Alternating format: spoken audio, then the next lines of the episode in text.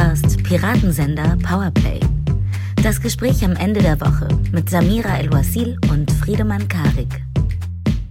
Hi und herzlich willkommen zu einer neuen Ausgabe Piratensender Powerplay. Hi Friedemann. Hallo, Ähm, Samira. in welcher Zeitzone finde ich dich denn gerade? Was ist, so bescheuert.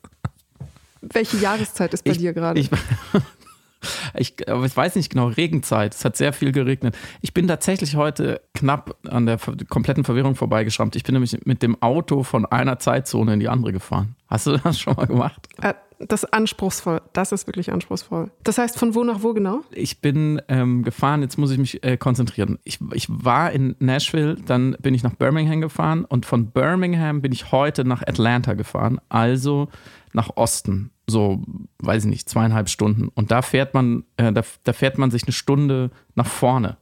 Also es ist dann auf einmal eine Stunde später. Und weil wir ja verabredet waren zu deiner nächtlichen Uhrzeit 24 Uhr, wollte ich auf gar keinen Fall das vermasseln und habe mich dann zwischendurch erschreckt, weil ich dachte, oh, wir sprechen in einer halben Stunde schon, ich brauche nur eine Stunde ins Hotel. Jetzt bin ich aber wieder da und ähm, pünktlich war ich, glaube ich sogar. Emotionales Zeitreisen.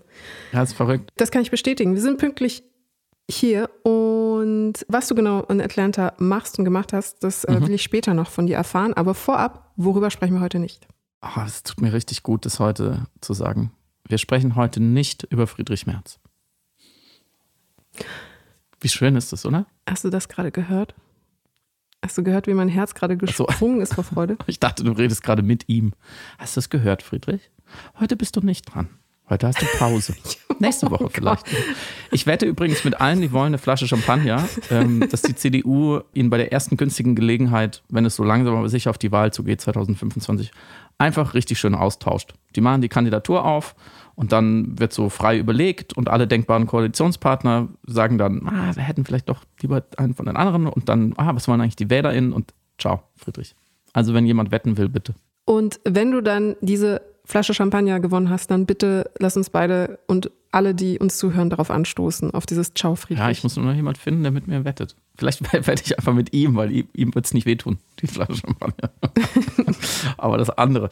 Nun, worüber reden wir denn heute? Etwas anderes, das ihm vielleicht ein bisschen wehgetan hat. Erstens der historische Erfolg der Demonstration am letzten Wochenende in ganz Deutschland. Die Zivilbevölkerung ist aufgestanden, auf die Straße gegangen und hat die eigene Stimme benutzt, um gegen AfD und gegen Rechtsextremismus zivilgesellschaftlich aktiv zu werden. Jetzt ist aber die große Frage, was kommt jetzt? Was kommt nach dieser euphorischen Welle der demokratischen Wehrhaftigkeit, die jetzt alle kurz am Wochenende gespürt haben, ob sie jetzt physisch anwesend waren oder einfach nur die überwältigenden Bilder gesehen haben und die O-Töne gehört haben, die Insta-Stories geschaut haben. Was kommt jetzt nach diesem Demonstrationserfolg? Und zweitens, was ist jetzt wichtig? Also wie ist jetzt das weitere Vorgehen? Was machen wir mit dieser Energie? Wo kanalisieren wir die hin? Worauf müssen wir unseren Fokus setzen? Und wie gehen wir des Weiteren eben nach wie vor mit der AfD um? Eine Sache, die ganz sicher irgendwann früher oder später kommen wird, sind die Oscars und Wer da jetzt nominiert wurde, steht auch schon fest. Könnt ihr noch mal kurz nachgucken. Ähm, eine Regisseurin namens Greta Gerwig, die Barbie gemacht hat, ist nicht nominiert worden. Das gab äh, große Empörung im Internet. Und auch darüber wollen wir zumindest am Ende noch kurz sprechen in unserem Nebenjob als feministische Filmkritikerin. Kann man das so sagen, Samira? Das können wir so sagen. Und ich möchte erwähnen, dass das zuerst eigentlich ein Worüber sprechen wir nicht war. Und dann wurde es aber aufgrund der immer größer werdenden Empörung ein, hm, vielleicht demonstriert diese Empörung, diese konstruierte Empörung meiner Ansicht nach eben etwas, das symptomatisch ist für die Art, hyperpolitisch zu sein. Aber dazu am Ende mehr. Zu Beginn also meine erste Frage an dich, weil du in Deutschland bist und ich in den USA. Diese Demonstration, wir sprachen ja vergangene Woche drüber, und da habe ich dich gefragt, wie es sich angefühlt hat. Das könnte ich dich jetzt natürlich mhm. nochmal fragen, weil ja die Welle, sagen wir mal, der Euphorie oder zumindest der Zuversicht, die ist ja ungebrochen oder war ungebrochen, während wir das hier aufnehmen. Es ist Donnerstag Nacht auf Freitag, 25. Januar. Ich sehe auf Twitter immer noch Meldungen aus, aus Deutschland, dass da Demonstrationen sind, jetzt nicht mehr die ganz, ganz großen Hunderttausende in den Großstädten, aber sehr, sehr wichtig, vor allem auch äh, in, im ostdeutschen Raum, vergleichsweise große Demonstrationen in kleineren Städten. Also es geht irgendwie weiter und meine erste Frage an dich wäre so nach, wie hat sich das angefühlt jetzt? Was glaubst du, was, was hat sich verändert dadurch? Das ist vielleicht die einfachste Frage. Was hat sich jetzt kurzfristig erstmal verändert?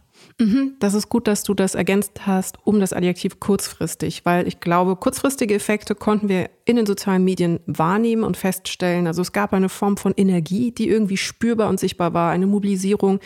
Insgesamt haben auch unglaublich viele Menschen geschrieben, dass sie plötzlich Hoffnung spüren. Irgendwie ist da wie so ein Silberstreif am Horizont einer sehr langen, dunklen, pessimistisch machenden Periode dieser Silberstreif aufgetaucht und plötzlich merkte man auch eine Form von Selbstwirksamkeit. Und selbst wenn es nur eine Stellvertreter-Selbstwirksamkeit oder eine Selbstwirksamkeit zweiter Ordnung war, alleine zu sehen, wie viele Menschen auf die Straßen gegangen sind und vielleicht manchmal auch gedacht zu haben, hm, ich hätte da vielleicht auch sein müssen oder können oder sollen oder toll, dass so viele da waren. Plötzlich so eine Verbindung, eine positive Verbindung zwischen diesen Menschengruppen wahrzunehmen und sich damit auch zu identifizieren und sich in eine Verbindung zu dem, was dort geschieht, zu setzen, nämlich der gemeinsame Nenner im Kampf gegen Rechtsextremismus, im Kampf gegen die AfD. Das hat auf jeden Fall, glaube ich, viel Energie mobilisiert. Das ist der kurzfristige Effekt. Was ich natürlich auch gesehen habe und wahrgenommen habe, und das ist keine Veränderung, ich will das nur quasi für die Einordnung der Proteste noch mitgeben und dann können wir nämlich auf die vielleicht mittelfristigen Veränderungen eingehen, war aber auch der Versuch, ein bisschen die zu diskreditieren mhm. oder zu desavouieren und ein bisschen wie soll ich sagen, diese Wirkung, die ich jetzt gerade beschrieben habe, kleiner zu sprechen, als sie da ist, oder sich sogar über diese geschöpfte Hoffnung ein bisschen in Anführungszeichen lustig zu machen, in der Annahme, dass das extrem naiv gerade sei oder kurzsichtig gedacht sei oder sowieso jetzt keinen Effekt mhm. hat. Und ich glaube, deswegen ist es so wichtig, dass wir nämlich genau über die möglichen Veränderungen sprechen, die da sind, um das auf jeden Fall Lügen strafen zu können. Mhm. Ein bisschen. Ich hatte auch das zuerst mal das Gefühl, ein Gefühl zu haben, ähm, was ja schon mal nicht schlecht ist. Ich mhm. war an, an dem Sonntag hier tatsächlich, als ich noch in Los Angeles war, äh, am Strand spazieren und es war wunderschön und trotzdem wäre ich tatsächlich wenigstens für ein paar Minuten lieber im deutschen Winter gewesen, weil ich glaube, dass wir alle sehr selten bisher in unserem Leben, ähm, zumindest die, die wir jetzt noch keine 60, 70 Jahre alt sind, ähm, die solche Momente erlebt haben wo wirklich eine, eine breite mhm. Bewegung auf die Straße geht für das Richtige. Und wir haben ja vergangene Woche darüber gesprochen, ne, hinsichtlich die schweigende oder sprachlose Mehrheit oder auch die Schweigespirale, die da aufgebrochen wird, dass es einfach erstmal ein Gefühl von Glück, Zuversicht sein kann. Und wenn man dann eins weiter fragt, ne, was bringt das jetzt? Ein bisschen zählbarer außer dem Gefühl, wobei Gefühl auch sehr wichtig ist. Also Politik wird auch mit Gefühlen gemacht und Gesellschaft konstituiert sich auch über Gefühle. Aber wenn man es jetzt ein bisschen dingfester,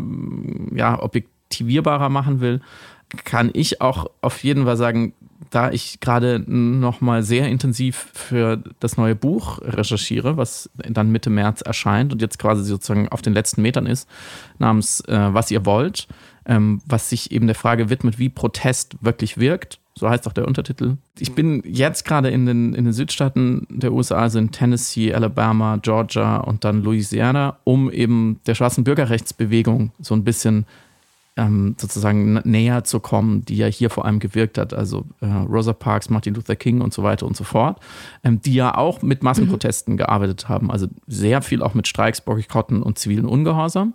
Das ist, war die eine äh, Taktikschublade sozusagen, aber auch durchaus mit, mit Marches, heißt es dann im amerikanischen Englisch, also mit, mit, mit Märschen, glaube ich, schlecht übersetzt, also mit Demonstrationen, mit Massenprotesten. Und ich mache das ja alles ähm, im Rahmen äh, des Stipendiums im Thomas Mann Haus, wo ich bin und reise hier so ein bisschen hin an, an, die Städten, wo Rosa Parks zum Beispiel aus dem Bus nicht mehr aufgestanden ist, äh, damals 1956, glaube ich. Mhm. Ähm, oder wo eben diese, die, der March in Washington geplant wurde, wo Martin Luther King dann diese Rede gehalten hat. I have a dream.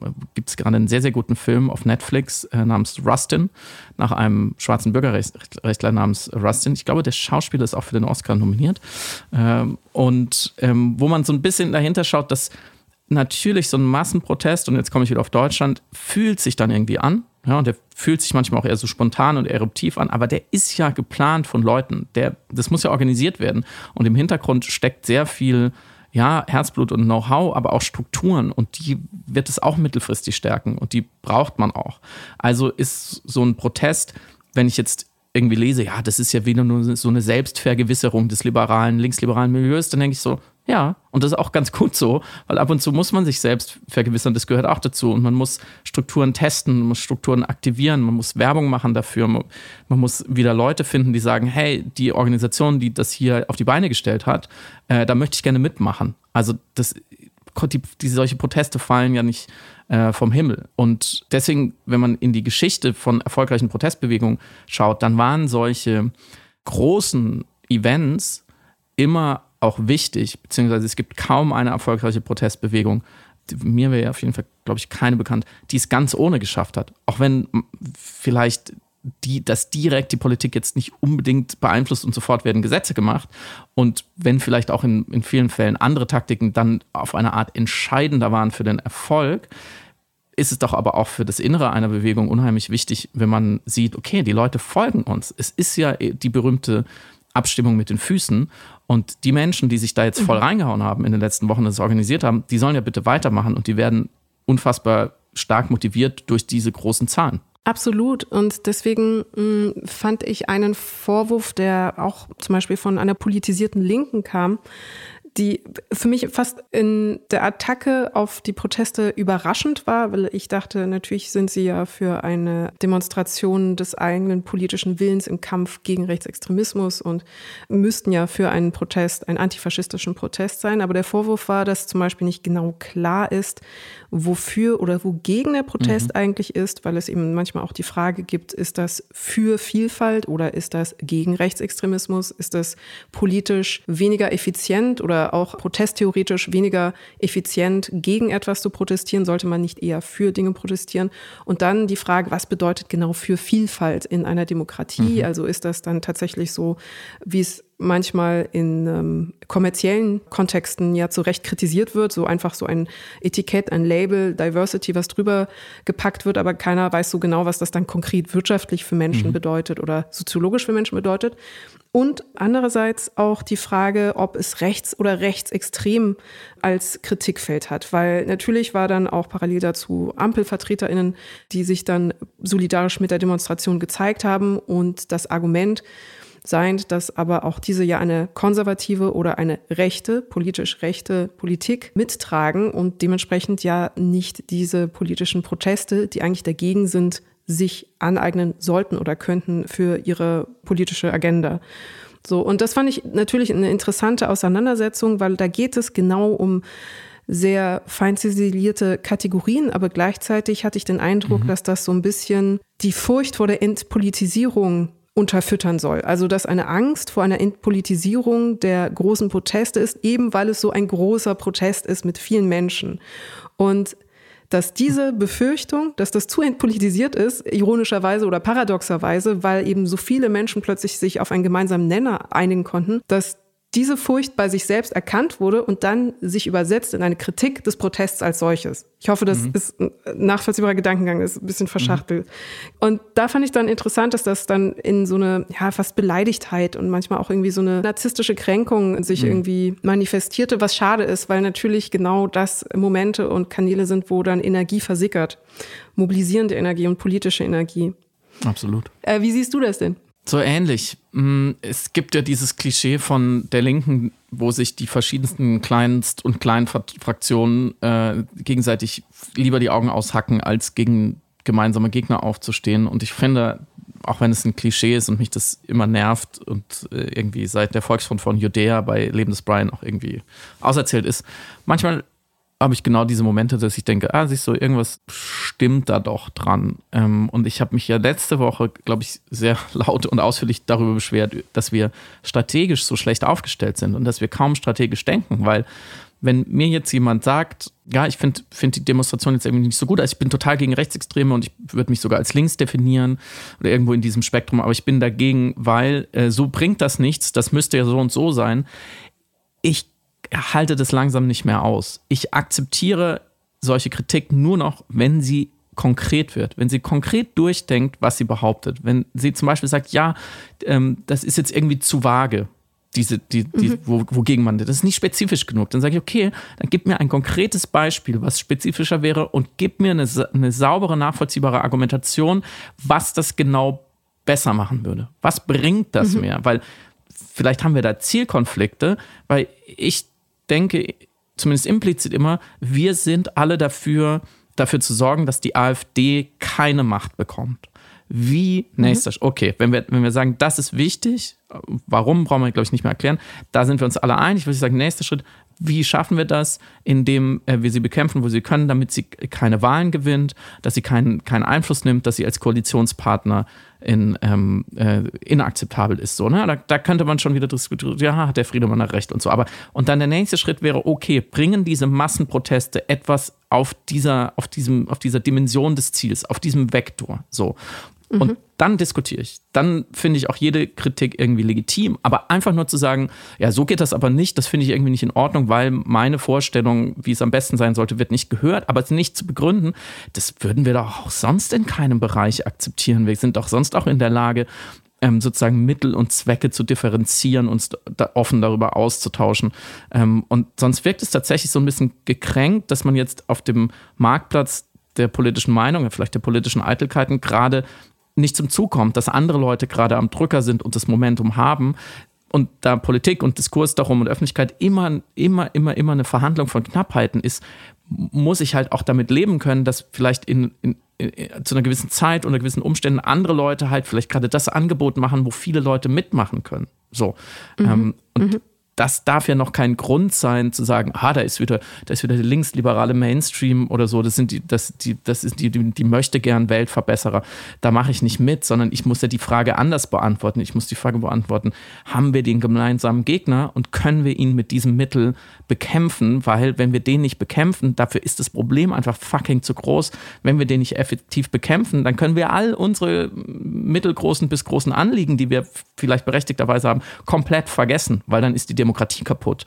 Und die Demokratie mhm. ist nun mal für die Gesellschaft so wie die Gesundheit für den Menschen. Sie ist die Grundlage von allem und muss immer im Vordergrund stehen, weil wenn du krank bist, dann ähm, kannst du nichts anderes mehr erreichen im Leben, was du dir vielleicht vorgenommen hast. Und ich möchte natürlich ähm, sozusagen diesem meinem Anspruch, diese Fragen eigentlich nur noch pragmatisch, strategisch zu beantworten, ähm, auch nachkommen ähm, und, und ich glaube, ich kann das auch. Ich würde es nur so gerne auch mal von anderen Leuten hören. Natürlich ähm, macht sich niemand die Illusion, dass jetzt aktuelle gesetzgebende Politik, also aka die Regierung, davon direkt beeinflusst wird und jetzt ein Gesetz macht. Das wäre schön. Ich, ich würde das fordern. Wenn ich überzeugt davon wäre, dass, dass man das damit erreicht, dann fände ich es auch gut, wenn die Demonstration das fordert.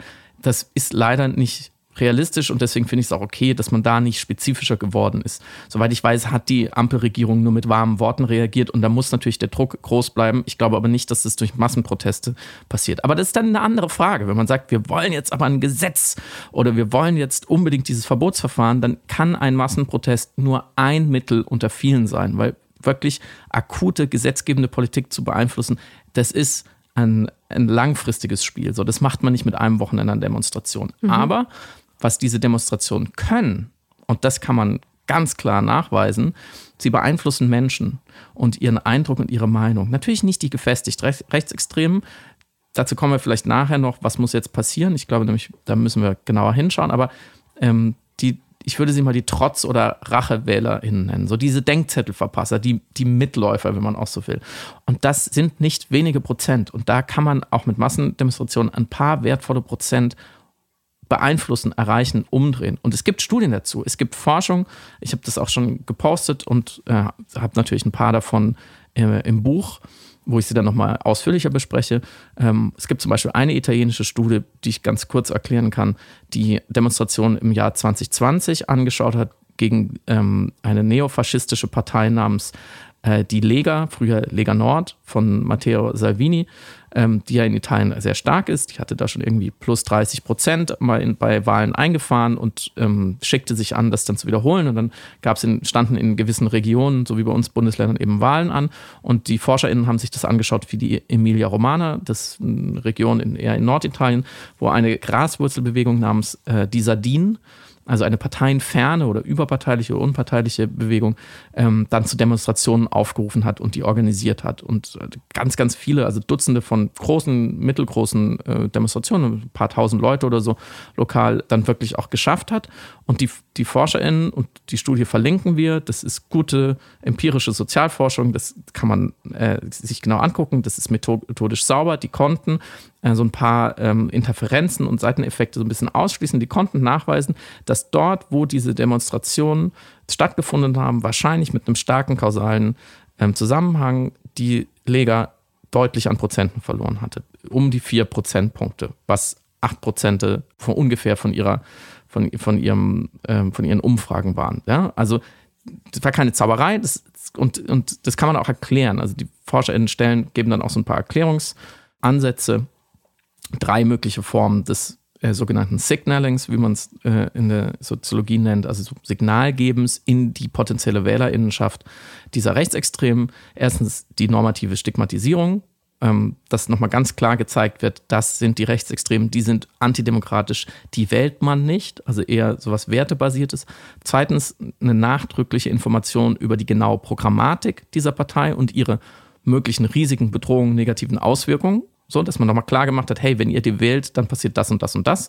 Was zum Beispiel bei der AfD, glaube ich, zu selten passiert. Die meisten Leute gar nicht mhm. wissen, was sie da genau wählen, konkret. Drittens, dann natürlich sozusagen die, die Unterminierung, also die Untertreibung des Glaubens, dass eine Stimme für diese Partei etwas bringt, dass die an die Macht kommen können. Wenn man jetzt dagegen das Gefühl hat, hey, die ganze restliche Gesellschaft ist gegen die und keiner wird mit denen koalieren, logischerweise, dann sollte man die nicht wählen, weil dann ist die Stimme verschenkt. Ne, dann wählt man einfach nur eine starke Opposition. Das hält auch viele Leute ab, wenn sie merken, ah, da gibt es eine breite Front gegen diese Partei, die ich vielleicht ganz gut finde. Ja, dann überlege ich mir nochmal, ob ich die wähle. Und ich würde addieren, ich glaube, wir haben vergangene Woche auch schon drüber gesprochen, wenn über eine Partei viel berichtet wird, weil sie gerade stark in den Umfragen ist, dann gibt dieses positive Framing, also die haben irgendwie Aufwind, die werden vielleicht stärkste Kraft, können sie zum ersten Mal die Regierung, also diese, alle diese Berichte drumherum, die ähm, sorgen im Sinne von so einem Winner-Takes-it-all-Effekt dafür, dass unentschlossene Leute sagen, ah, okay, wenn die die Wahl gewinnen, dann gebe ich ihnen meine Stimme, dann war ich ja beim Gewinner, dann habe ich ja was, ähm, was bewirkt irgendwie, dann hat meine Stimme ja Macht. So. Und alles das wird von Massenprotesten zumindest bewirkt oder abgeschwächt. Studien gibt es auch woanders her, aus Frankreich mit dem Front National, ich glaube 2002 hat man das schon untersucht oder aus Griechenland gibt es auch eine Studie. Also das kann man erforschen und man kann es erklären und alles, was ich jetzt gesagt habe, finde ich, ist jetzt auch keine komplette Magie. Man kann es irgendwie nachvollziehen. Man kann auch Massenproteste äh, generell untersuchen. Es gibt Untersuchungen für Fridays for Future zum Beispiel, wie die das Klimabewusstsein oder, oder die Wichtigkeit des Themas auf der Agenda von Leuten beeinflusst haben. Das kann man auch messen, funktioniert auch, zumindest ein bisschen.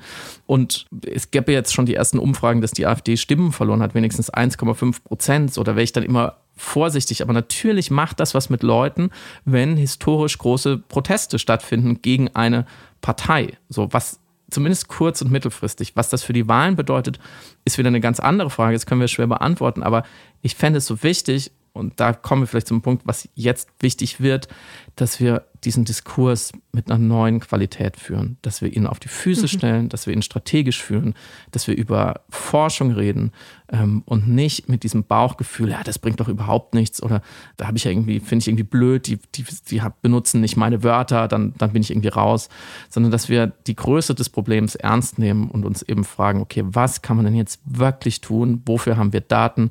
Was hat schon mal funktioniert in der Geschichte? Und dann lasst uns das zusammen angehen. Mhm was du sagst. Und ich glaube, das Problem ist die Diskrepanz, dass die Wirkung der Proteste eine emotionale ist, aber dass die Wirksamkeit der Proteste natürlich sozial empirisch erhoben werden. Und so kannst du Aussagen machen über welche Effekte im Zuge von Protesten erfolgen. Das heißt, du kannst mhm. das natürlich evaluieren, gleichzeitig funktioniert es aber auch eben über den Affekt. Also die Mobilisierung funktioniert über die Vermittlung der Emotion.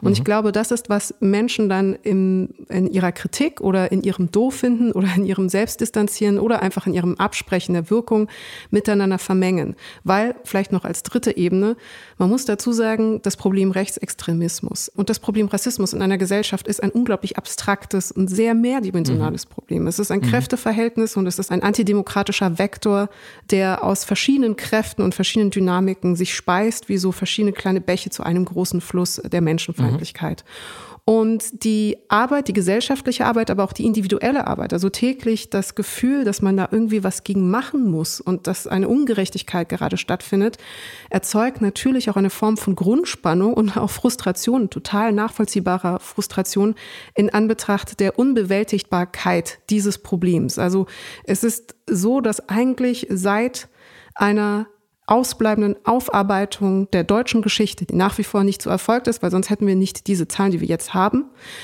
Menschen daran arbeiten und Menschen sich geradezu die Zähne daran ausbeißen, diese Gesellschaft weniger rassistisch zu machen, diese Gesellschaft zu entnazifizieren, diese Gesellschaft antifaschistisch zu machen.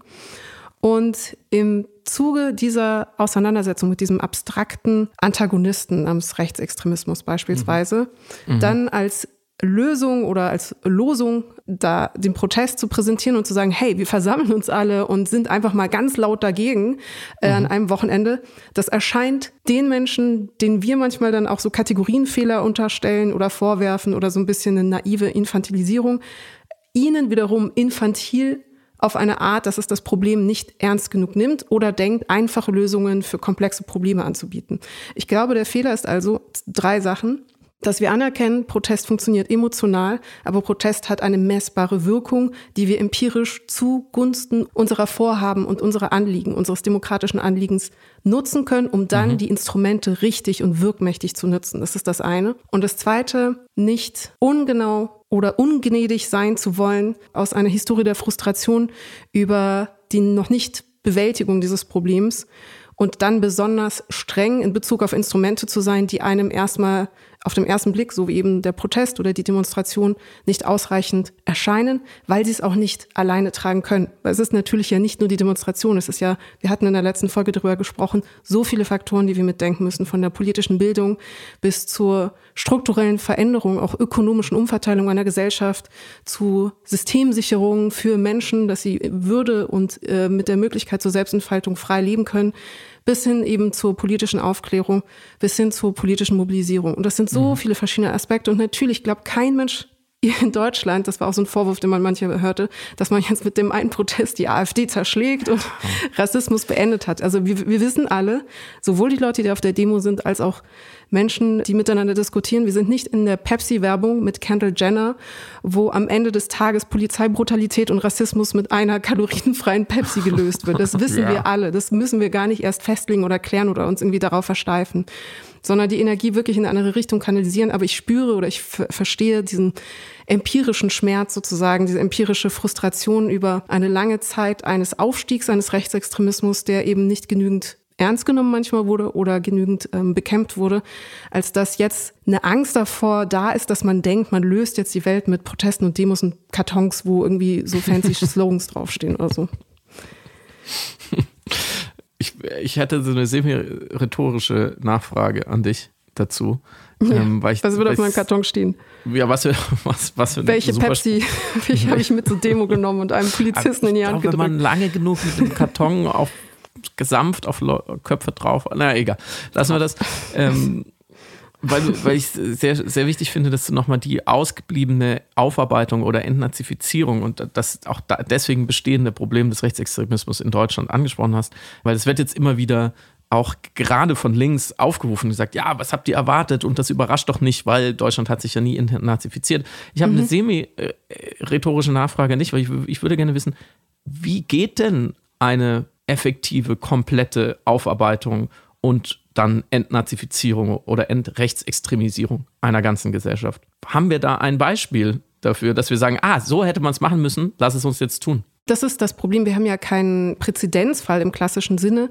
Aber was wir ja festhalten können, also sowohl historisch als auch in der Dokumentation, ist, dass rein auf juristischer Ebene beispielsweise eben alles getan wurde, diese Entnazifizierung und diese historische Aufarbeitung eher zu sabotieren, denn zu fördern. Die Absolut Erzählung klar. danach die deutsche ja. Erzählung war, wir haben das ganz toll gemacht, aber es ist nicht erfolgt. Und wäre sie jetzt so effektiv gewesen, die letzten 30, 40 Jahre, dann dürften wir doch nicht die Diskussion führen in Bezug auf die AfD, in Bezug auf eine Partei wie die Heimat der NPD, wie wir sie tatsächlich heute führen. Also da muss das Verfassungsgericht irgendwelche Tricks, Tricks ist übertrieben gesagt, aber Lücken finden im System, um eine Partei wie die Heimat, die Nachfolgepartei der NPD, zumindest zu entfinanzieren, damit, so Zitat des Bundesverfassungs, äh, ja doch, Bundesverfassungsgericht, wir als Demokratie nicht gezwungen sind, unsere eigene Aushöhlung zu finanzieren. Das sind Aspekte, wo ich sagen würde, da ist es noch nicht gelungen. Wie es jetzt konkret aussieht, ist die Aufgabe der jetzigen Generationen, sich umso mehr dieser Herausforderung zu stellen mit einer schmerzhaften Ehrlichkeit. Und das fängt natürlich mit der Aufklärung mit Hilfe politischer Bildung an, ganz klassisch, aber auch ein Diskurs, der beispielsweise eben das Rechte oder das politisch Rechte in seiner Menschenfeindlichkeit benennt und als solches kritisiert und irgendwie sich weniger wegduckt oder weniger in so Mitteverschiebungen sich reinziehen lässt, wie es nach wie vor im politischen Diskurs der Fall ist. Ich bin ja der, der stärkste Vertreter der These, dass es keine Aufarbeitung gab und keine Entnazifizierung. Im Gegenteil, es gab eigentlich eine Sekundärnazifizierung der Nachkriegsgesellschaft, in der mhm. einfach weitergemacht wurde an vielen Stellen. Und das wäre jetzt ein Thema für ein eigenes Buch so. Aber das ist nicht die Frage, weil ich glaube, da sind sich sehr viele Leute einig. Und ehrlich gesagt habe ich schon lange niemand, schon lange niemand sagen hören, wieso, ja, wir haben doch alles aufgearbeitet. Das ist eine, das ist eine Argumentation, glaube ich, die, die wirklich nur eine Minderheit vertritt. Es gibt viele Leute, die sagen, ja, da war ja nichts oder das war alles nicht so schlimm oder wir wussten von nichts. Das ist aber was anderes, als zu sagen, wir haben es aufgearbeitet. Aber das, das ist mir gar nicht so wichtig. Darüber kann man jetzt ewig diskutieren. Aber ich habe deswegen so gefragt, weil wie, wie diese erfolgreiche Aufarbeitung denn aussehen könnte, weil äh, davon abstrahiert, wenn man nicht weiß, wie etwas richtig geht, wie soll man es dann machen? Man kann dann ewig feststellen, ja, es ist falsch passiert oder es ist ausgeblieben, ja gut, aber man kann sich an diesem Punkt dann auch nicht länger aufhalten, weil man ja gar nicht wüsste, was man tun soll. Und auch da würde ich ab jetzt nur noch konkrete Vorschläge akzeptieren, weil natürlich sollte es passieren. Und wenn ich es könnte, wenn ich es wüsste, dann würde ich es auch tun. Und es muss passieren. Ich weiß nur nicht wie. Und ich habe von noch kaum jemand wirklich praktikable, grundsätzlich ans, ans grundsätzliche gehende Vorschläge gehört, wie man eine ganze Gesellschaft entnazifiziert, weil, steile These, es geht gar nicht. Man kann sie nicht alle überzeugen. Es gibt in jeder Gesellschaft der Welt ein leider ein gewisses Potenzial an Menschenfeindlichkeit, an Rassismus, an Misogynie. Das gibt es überall. So, ich, ich wüsste kein Beispiel, auch da wieder, schickt mir Beispiele, wo das nicht passiert. Lange waren zum Beispiel die skandinavischen Staaten sozialdemokratisch geprägt, reich, wohlhabend, weltoffen. Die waren gute Beispiele. Die kippen ein, einer nach dem anderen. Die Schwedendemokraten, auch in Dänemark, äh, große Wahlergebnisse für, für Rechtsextremisten. So, Niederlande gerade wieder aufgekommen. Ich glaube, es ist einfach eine Konstante. Deswegen führt, finde ich, die Frage oder die Klage, ja, das wurde ja nie richtig aufgearbeitet, äh, ein bisschen woanders hin, weil ich glaube, man muss es, man muss es sozusagen eindämmen man muss es kontaminieren. Man kann es nicht endgültig aufarbeiten. Und natürlich ist eine Aufarbeitung da ein wichtiges Instrument dafür. Aber auch da würde ich immer wieder sagen, okay, dann lass uns das tun, was wirklich was bringt. So, lass uns genau die Instrumente anpacken an politischer Bildung, an äh, politischer Quarantäne, an Protesten, an zivilgesellschaftlichen Engagement, die was bringen. Und das muss man natürlich rausfinden nach und nach. Das ist in Deutschland viel zu wenig passiert. Vielleicht ich gebe dir da völlig recht, das ist die Aufgabe der jetzigen Generation. Ich glaube, das hat auch was mit eigener biografischer Forschung zu tun, mit der Frage, was haben eigentlich meine Vorfahren gemacht, warum wird es in den Familien immer noch tabuisiert. Da liegt unheimlich viel, was man tun kann. Ich glaube nur nicht, dass wir dann in, sagen wir mal, 20 oder 50 Jahren dabei rauskommen und sagen, okay, jetzt ist es erledigt. Weil das ist genau der gefährliche Trugschluss. Es wird nie erledigt sein. Menschenfeindlichkeit wächst immer wieder an den Rändern und deswegen muss man sie immer wieder bekämpfen. Und deswegen ist es für mich kein Argument zu sagen, ja, aber ähm, solange das nicht aufgearbeitet ist, bringen diese ganzen Demos nicht, weil die Demos sind ein Teil dieser Aufarbeitung und sie geben zumindest Leuten das Gefühl, dass etwas passiert und gerade Leute, die in den letzten Wochen oder Monaten besonders Angst gehabt haben, hier zu sein, die sich unwohl fühlen, weil sie als erstes gemeint sind von einer AfD, aufgrund von Rassifizierung zum Beispiel, aber auch aus anderen Gründen, die kann man ja auch mal mitdenken und sagen, okay, aber wenn es denen schon mal ein besseres Gefühl gibt, dann hat es ja auch schon mal was erreicht, ganz akut. Ja, absolut, was du sagst. Die Proteste sind natürlich Teil dieser Arbeit. Sie sind sozusagen nicht rein, reine Symptombekämpfung einer rassistischen Gesellschaft, sondern sie sind mit Teil der Arbeit in dem Versuch, eine Gesellschaft weniger rassistisch zu machen. Und natürlich hast du auch recht, das ist ja auch ähm, soziologisch gut verbrieft und erhoben worden. Es gibt eben den konstanten Teil zwischen je nachdem, welche Studien man diesbezüglich in der äh, gesellschaftlichen Forschung zu Rate zieht, zwischen 10 und 25 Prozent der beständig ähm, menschenfeindlichen in verschiedenen Formen. Also ne, beispielsweise Konstante und jetzt ist es tatsächlich auch noch gestiegen, aber eine Konstante sind immer die 25 Prozent Antisemitismus in der deutschen Gesellschaft und auch in anderen Industrienationen, die nach wie vor eben da sind, so als Konstante einer Gesellschaft. Was, glaube ich, wichtig ist, aber festzuhalten, ist auch diese Konstante, aber der Umstand, dass es eine normative Veränderung diese, die, bezüglich dieser Konstante gab. Also es ist eine neue Normalität eingetreten in dem Aussprechen der Dinge, die von der AfD gesagt und geäußert werden, die von äh, Unionspolitikern gesagt und geäußert werden, die von einem Aiwanger gesagt werden, beispielsweise. Also wir haben eine Normalisierung des rechtsextremen Sprechens. Wir haben eine AfD, die im Bundestag ist. Und das wäre etwas, das vielleicht vor zehn Jahren nicht denkbar gewesen wäre, dass wir, während wir unsere große Koalition hatten und das war irgendwie alles auch nicht optimal und problematisch, aber dass eine vom Verfassungsschutz in Teilen als rechtsextremistisch anerkannte Partei im Bundestag ist, das ist ja die Qualität. Und deswegen müssen wir ja mit einer anderen Alarmiertheit draufblicken. Und ich glaube, deswegen muss die Arbeit natürlich zielgenauer sein. Deswegen müssen wir unsere Kategorien schärfen. Deswegen müssen wir unsere Instrumente, unser Besteck feiner ziselieren und genauer festhalten, worüber wir hier eigentlich diskutieren, um dann auch sagen zu können, das hat eine Wirkung. Das ist in der Nutzung hilfreich und sinnvoll. Und deswegen bin ich natürlich auch bei dir, wenn du sagst, man braucht eben konkrete Vorschläge. Muss sich ja sehr spezifisch und praktisch damit auseinandersetzen. Und damit wären wir jetzt schon bei dem Parteiverbotsverfahren rund um die AfD und der Umstand, dass eben die Partei Die Heimat erstmal finanzielle Unterstützung gestrichen bekommen hat. Das ist schon mal gut. Denn auch das wird ja jetzt sehr genau beobachtet, weil natürlich geschaut wird, ist im Entfinanzierungsverfahren der Heimat in diesem Besteckkasten etwas drin, das wir nutzen können gegen die AfD, was mhm. niedrigschwelliger funktioniert und eben nicht das lange juristisch anspruchsvolle Verbotsverfahren erforderlich machen würde, auch wenn es natürlich begrüßenswert wäre, aber eben eine Partei wie die AfD mindestens genauso effektiv sabotieren könnte und daran hindern könnte, Teil unseres Bundestags zu sein in seinem demokratischen Walten. Das wäre schön. Darüber würde ich immer gerne diskutieren, über solche konkrete Maßnahmen. Ich finde auch sozusagen die kleinteiligere Analyse dessen, was da jetzt möglich ist, die kommt mir zu kurz gegenüber diesen großen Begriffen, sagen, ja, die Aufarbeitung.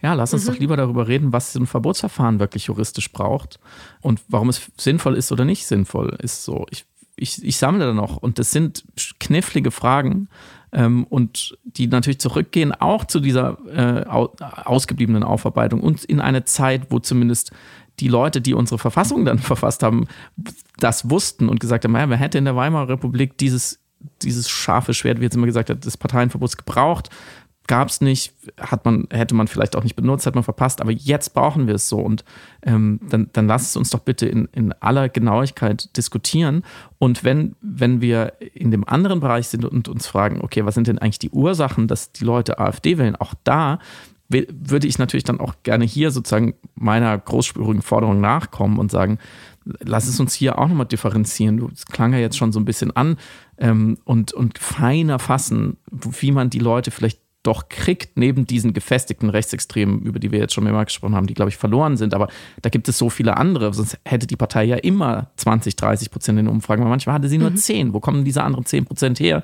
Und da würde ich auch mir wirklich, ich weiß, es ist kein besonders spannender oder ein origineller Wunsch, aber ich würde mir wirklich wünschen, dass mehr differenziert wird. Gerade auch von Leuten, die öffentlich auftreten und sagen, sie wollen etwas gegen die AfD tun, sie stehen auf der richtigen Seite. Ja, aber na, dann bind dir die Schuhe, so wenn wir gemeinsam laufen. Wenn ich jetzt kluge, belesene, studierte, kompetente Leute in der Öffentlichkeit sagen würde, ja, also die Leute wählen ja die AfD aus den und den Gründen.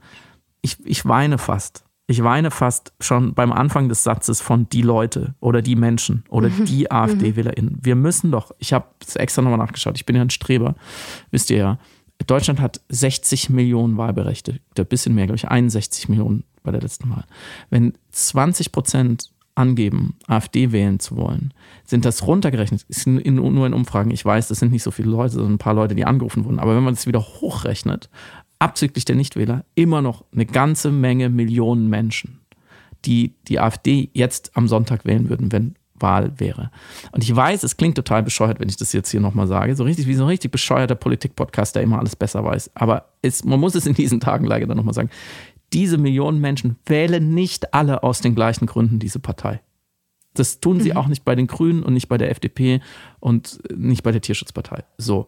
Und ich glaube, als erstes wäre es mal eine wohltuende Differenzierung, wenn man im Sinne einer Strategie, eines strategischen Ansatzes, der sagt, wie kriegen wir diese Umfragen und diese Wahlergebnisse runter? Wie halten wir die aus der Regierung, aus den Machtpositionen raus? Wie kriegen wir ihre Opposition in den Landtagen und im Bundestag kleiner und bis sie irgendwann hoffentlich rausfliegen? Wenn das unser Ziel ist, dann könnte man dieses Wählerpotenzial grob in, ich würde mal sagen, drei Drittel aufteilen. Gibt vielleicht bessere Aufteilung, lass es uns diskutieren und die strategisch abklopfen und sagen, dieses erste Drittel stabil gefestigte äh, Rechtsextreme und Neonazis, ciao.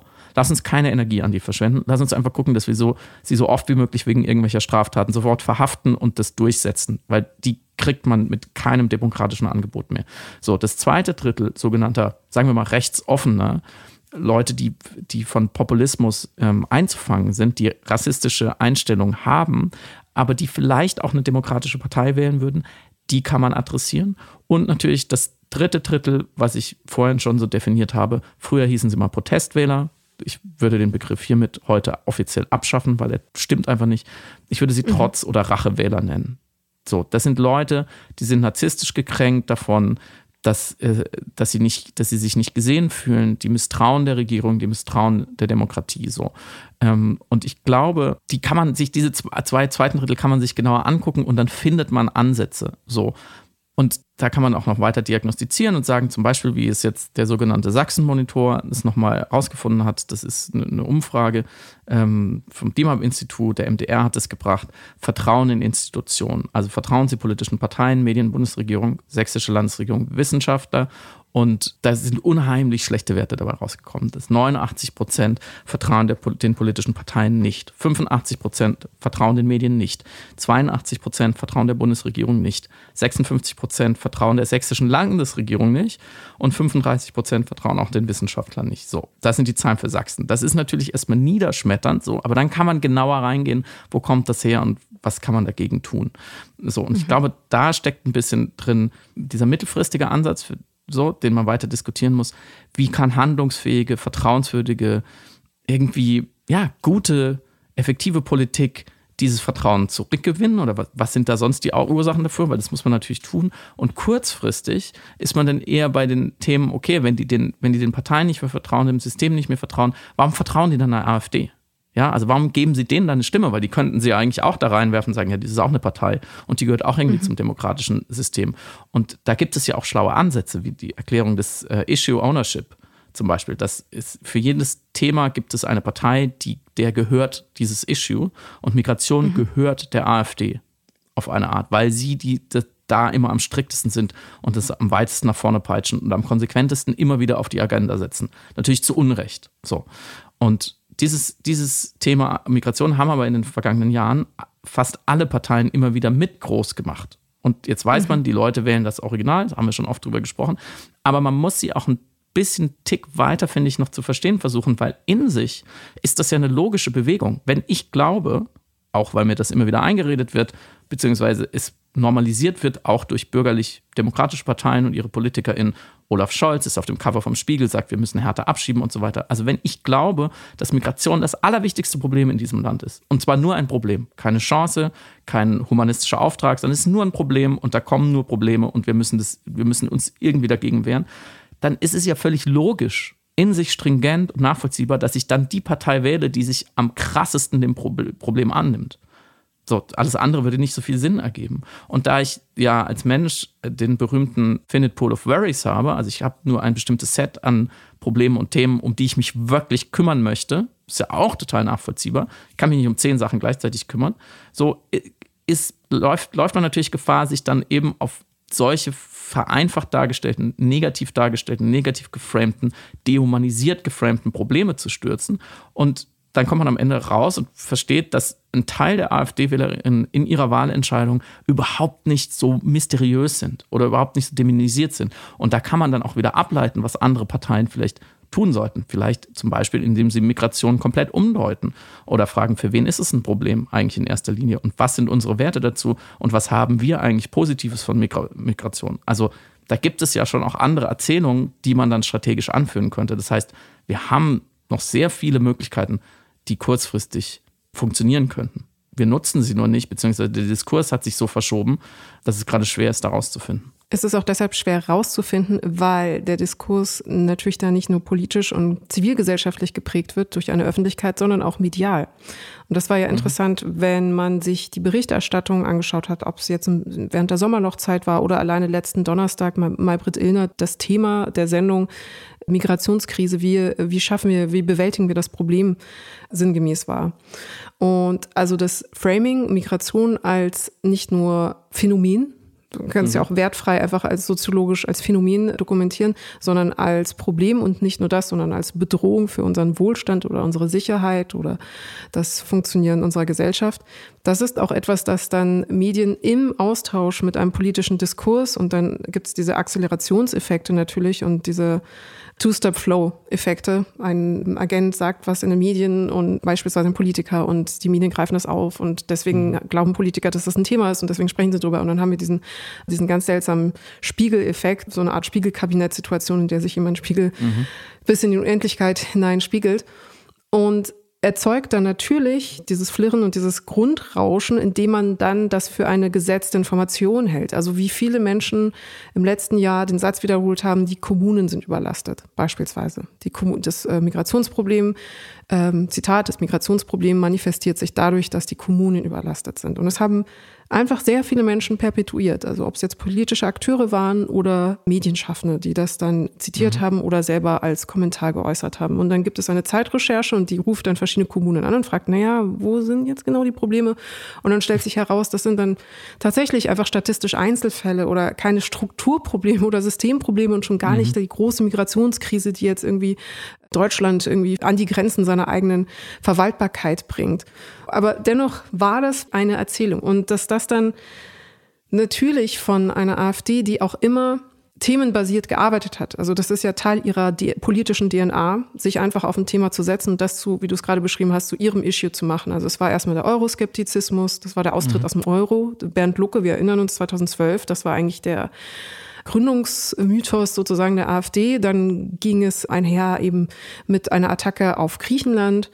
Und dann, so ganz langsam, kam man dann von dieser sehr seltsamen wirtschaftsliberalen antieuropäischen Partei, Anti-Euro-Partei, die sehr aber eben wirtschaftlich orientiert war, zu einer Kulturkampfpartei, die dann einfach das Thema genommen hat, von der sie geglaubt hat, dass sie am meisten Polarisierung und am meisten Polemik so generieren kann, dass sie eine Art von Rage Farming am meisten Stimmen eben für sich generieren kann, insbesondere von Rachewählern, mhm. die du gerade beschrieben hast, oder Wählern, die einfach aus einem anti-autoritären oder anti-estatistischen Gedanken heraus dann glauben, jetzt die AfD zu wählen, damit die mal die Sachen aufräumt. Und jetzt haben wir die Situation, eine Studie, wir verlinken die, hat festgestellt, dass die Zahlen in Bezug auch auf Islamophobie und mhm. antimuslimischen Rassismus insofern gestiegen sind, als dass wenn man Befragte, wenn man sich die Zahlen von Befragten jetzt anschaut, die Ablehnung von muslimischen Menschen gestiegen ist und das Ganze immer verquickt und zusammengedacht wird mit dem Problem Migration. Das Thema Migration immer als Problem.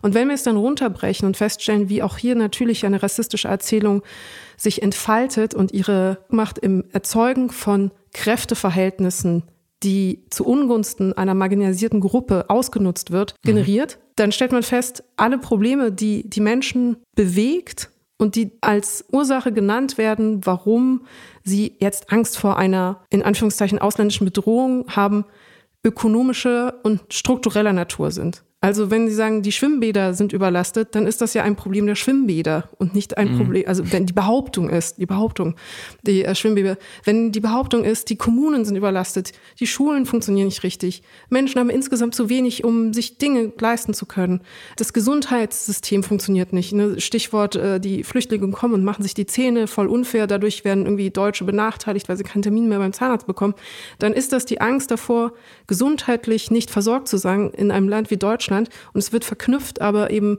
mit Hilfe eines rassistischen Framings mit dem heraufbeschworenen Problem Migration. Und das nur um zu sagen, die Auseinandersetzung, sowohl eben gesellschaftlich in der Öffentlichkeit als auch politisch, als auch medial, muss zurück zu dieser Analyse der Strukturprobleme gehen, damit dann natürlich auch eine Politik einfach über diese Probleme sprechen kann und dann Menschen sagen, oh mein Gott, ich werde endlich gesehen in meiner Armut. Ich werde gesehen in meiner Situation, wo ich in einem strukturarmen Ort lebe, wo ich keinen Job bekomme. Ich werde gesehen in meiner Angst, nicht gesundheitlich versorgt zu sein. Ich werde gesehen als Mutter, die irgendwie ein Problem damit hat, einen Kita-Platz zu finden. Deswegen auch der Appell, also sowohl natürlich an, an die politische Sphäre, aber mein, also sie waltet mit natürlich ihrer Währung, mit der sie waltet und mit den Systemen, mit denen sie waltet, aber natürlich auch ein Appell an Medienschaffende, sich eben nicht auf dieses Oszillieren, dieses Spiegelkabinett des Agenda-Settings von Populisten einzulassen, in der Annahme, dass das das wichtige Thema ist, weil jetzt alle drüber reden, sondern ganz im Gegenteil festzustellen, dass eben weil alle drüber reden, das vermutlich nicht das wichtige Thema ist, sondern es ablenken soll von einem anderen Thema, über das eigentlich gesprochen werden sollte. Jetzt wäre die Frage, ob du noch über das andere unheimlich wichtige Thema sprechen möchtest, was das Internet bewegt hat. Jetzt würden wir uns da so ein bisschen auf selbst wieder, fast selbst widersprechen. Aber lass uns noch, es ist ja auch kurz und schnell erklärt. Ich fand es einfach nur so ein interessantes Beispiel und ich habe auch nur auf Instagram Bezug darauf genommen. Es geht um die Nicht-Nominierung von Margot Robbie und die Nicht-Nominierung von Greta Gerwig, der Regisseurin und der Hauptdarstellerin von dem Film Barbie bei den Oscars, was für Empörung gesorgt hat, was wirklich an mir vorbeigegangen ist. Und ich bin jetzt nur in die Situation gekommen, das Gefühl zu haben, mich diesbezüglich positionieren und erklären zu müssen, äh, weil ich unfassbar viele Briefe bekommen habe. Ich habe in meinem Leben noch nie so viele DMs bekommen wie mit der Frage, wie stünde ich zu dem Umstand, dass Greta Gerwig und Margot Robbie nicht nominiert worden sind für den Oscar. Vermutlich, weil ich einen Text darüber geschrieben habe mal. Also ja, aber du hast tolle Leute, die dir folgen, ehrlich gesagt. Ich ich finde es toll. Also, warum beschwerst du dich? Ich Gut, war überrascht dich über da die aufsuchen. Menge. Ich, ich Aber war überrascht. Waren es also, wirklich äh, ausgedruckte Briefe? Das glaube ich jetzt nicht so. Genau. Nee, DMs. Ne? DMs, einfach nur sehr viele, ja. sehr viele Nachrichten. Aber ich, also bei keinem anderen Thema, von dem ich dachte, es hätte mehr Polemisierungspotenzial, habe ich wirklich so im dreistelligen Bereich Fragen diesbezüglich bekommen. Aber auch nur ganz kurz. Also auch gar nicht jetzt so lange Essays oder so, sondern einfach nur so, hey, findest du, Suggestivfragen, findest hm. du es nicht auch sehr schlimm, dass Greta Gerwig, Margot Robbie nicht nominiert worden sind. Und ich kann die Antwort auch sehr kurz halten. Ja, aber du musst ähm, noch du kurz dazu sagen. Egal. Äh, ja, ja, aber du musst da kurz dazu sagen, ähm, weil du hast die Hälfte weggelassen, während Ryan Gosling nominiert wurde. Das war ja Ach der so, Schmerz. Stimmt. Das war der Schmerz. Das war der Schmerz. War der, der Mann ausgerechnet bei diesem Film, wo es nur darum geht, dass das Patriarchat ungerecht ist und dass Männer bevorzugt werden und so weiter und so fort. Ähm, und den Film, Film fanden wir beide toll, auch ausdrücklich auf dieser politischen, gesellschaftlichen Ebene. Ausgerechnet da wird dann der männliche Star nominiert in der Kategorie beste äh, Nebenrolle. Und, das ist ja auch Teil deiner Antwort, das weiß ich schon, weil du es so schön auf Instagram erklärt hast und wir da einer Meinung sind, aber auch in der weiblichen Nebenrolle mit America Ferrera auch sozusagen das Äquivalent dazu. Nur in der weiblichen Hauptrolle nicht. Es gibt keine männliche Hauptrolle, wo man hätte nominieren können. Und in der Kategorie äh, beste Regie nicht, dafür in der Kategorie äh, bester Film. So, und ich darf noch ganz kurz einschieben, weil das viele Leute einfach nicht wissen. Ich wusste auch nicht genau, wer nominiert da eigentlich? Wer wählt da eigentlich? Das ist die Academy in den USA. Das ist sozusagen, da sind sehr, sehr, sehr viele Filmschaffende drin. Ich glaube inzwischen fast 9000, 6000 davon ungefähr, sagt man, stimmen dann ab. Die dürfen eben dann wählen. Und äh, in manchen Kategorien dürfen alle abstimmen, zum Beispiel bester Film.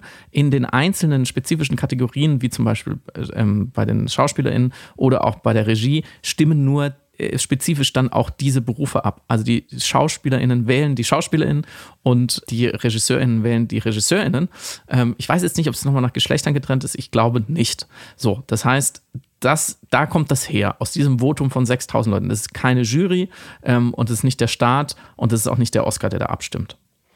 Nee, genau. Und deswegen äh, glaube ich, also man könnte natürlich sagen, dass jetzt in der, dass in der Regiewahl es insofern eine strukturelle Unfairness geben könnte, weil eben die Aussuchenden vornehmlich männlich und weiß sind. Gleichzeitig ist Anatomy of a Fall, den ich sehr mochte, by the way, von Justine Trier nominiert worden.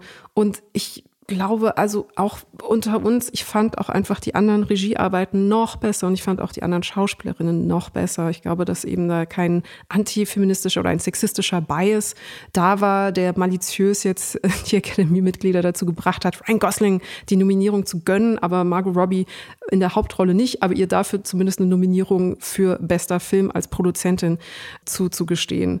Und ich glaube, für mich war einfach der Höhepunkt dieser ganzen Diskussion, also man hört es raus, ich halte es einfach für eine nicht sinnvolle oder hilfreiche Empörung. Ich glaube, wir haben auch, also ich will nicht nur immer outragabetistisch dann werden, aber ich finde, das ist wirklich nichts, worüber wir uns aufregen sollten. Und ich glaube auch diese zwei kommerziell sehr erfolgreichen Frauen, die einen äh, popkulturell sehr relevanten, wichtigen Film geschaffen haben, den unfassbar viele Menschen gesehen haben auf der ganzen Welt und nach wie vor noch sehen, werden diesen sogenannten Oscar-Snap überleben, weil, wie gesagt, auch Nominierung an anderer Stelle erfolgte. Es war auch eben nicht, dass Margot Robbie irgendwie übervorteilt worden wäre durch die Wahl von Ryan Gosling. Das hat halt mit ihrer Kategorie auch gar nichts zu tun. Aber, glaube ich, wo für mich jetzt dann einfach der pinkfarbene Rubicon überschritten war, war als Hillary Clinton das geht nicht. Das ist so schlimm. Hillary Clinton, also die Mutter aller Girlbosse, sich mit einem pinkfarbenen Post solidarisch, augenzwinkernd auf die Seite ähm, der beiden Frauen gestellt hat und augenzwinkernd dann eben feststellte, sie kennt das Gefühl, wenn viele einen lieben und viele auf der Seite von einem sind und man am Ende den Preis halt trotzdem nicht bekommt. Und da dachte ich so, nein, das, das bitte, wir können jetzt, nein, bitte nicht. Da können wir jetzt wirklich nicht hingehen. Das ist jetzt wirklich, das grenzt an Realsatire. Sorry. Ja. Insofern ist es vielleicht ein ganz gutes Beispiel, wie du schon geschrieben hast, für eine gewisse Hyperpolitik. Da ähm, ja. reden wir vielleicht nächste Woche drüber, inwiefern dieser Begriff der Hyperpolitik da sehr, sehr gut trifft. Aber ich finde an ganz vielen anderen Stellen nicht, beziehungsweise ich da einen anderen Begriff vorschlagen würde. Aber das ist doch eigentlich ein ganz guter ähm, Cliffhanger zum Abschluss. Mhm.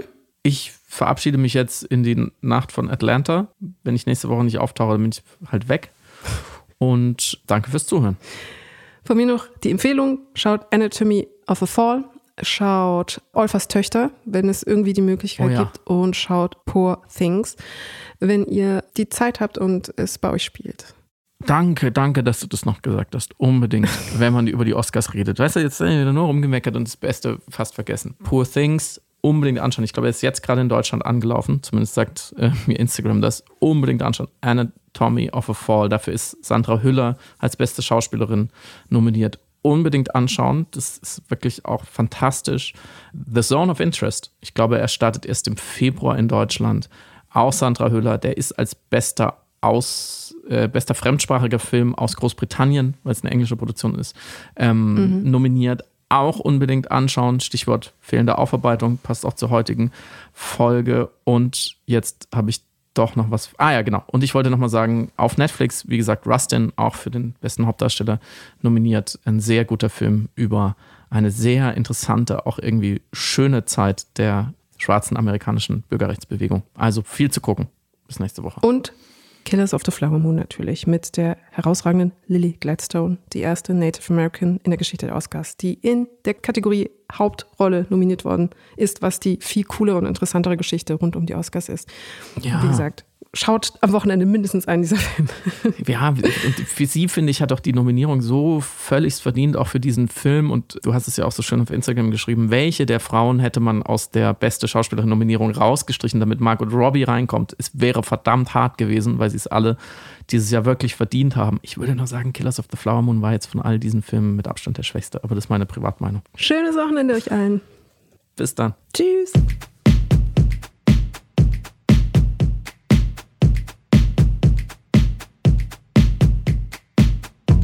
Hörst Piratensender Powerplay.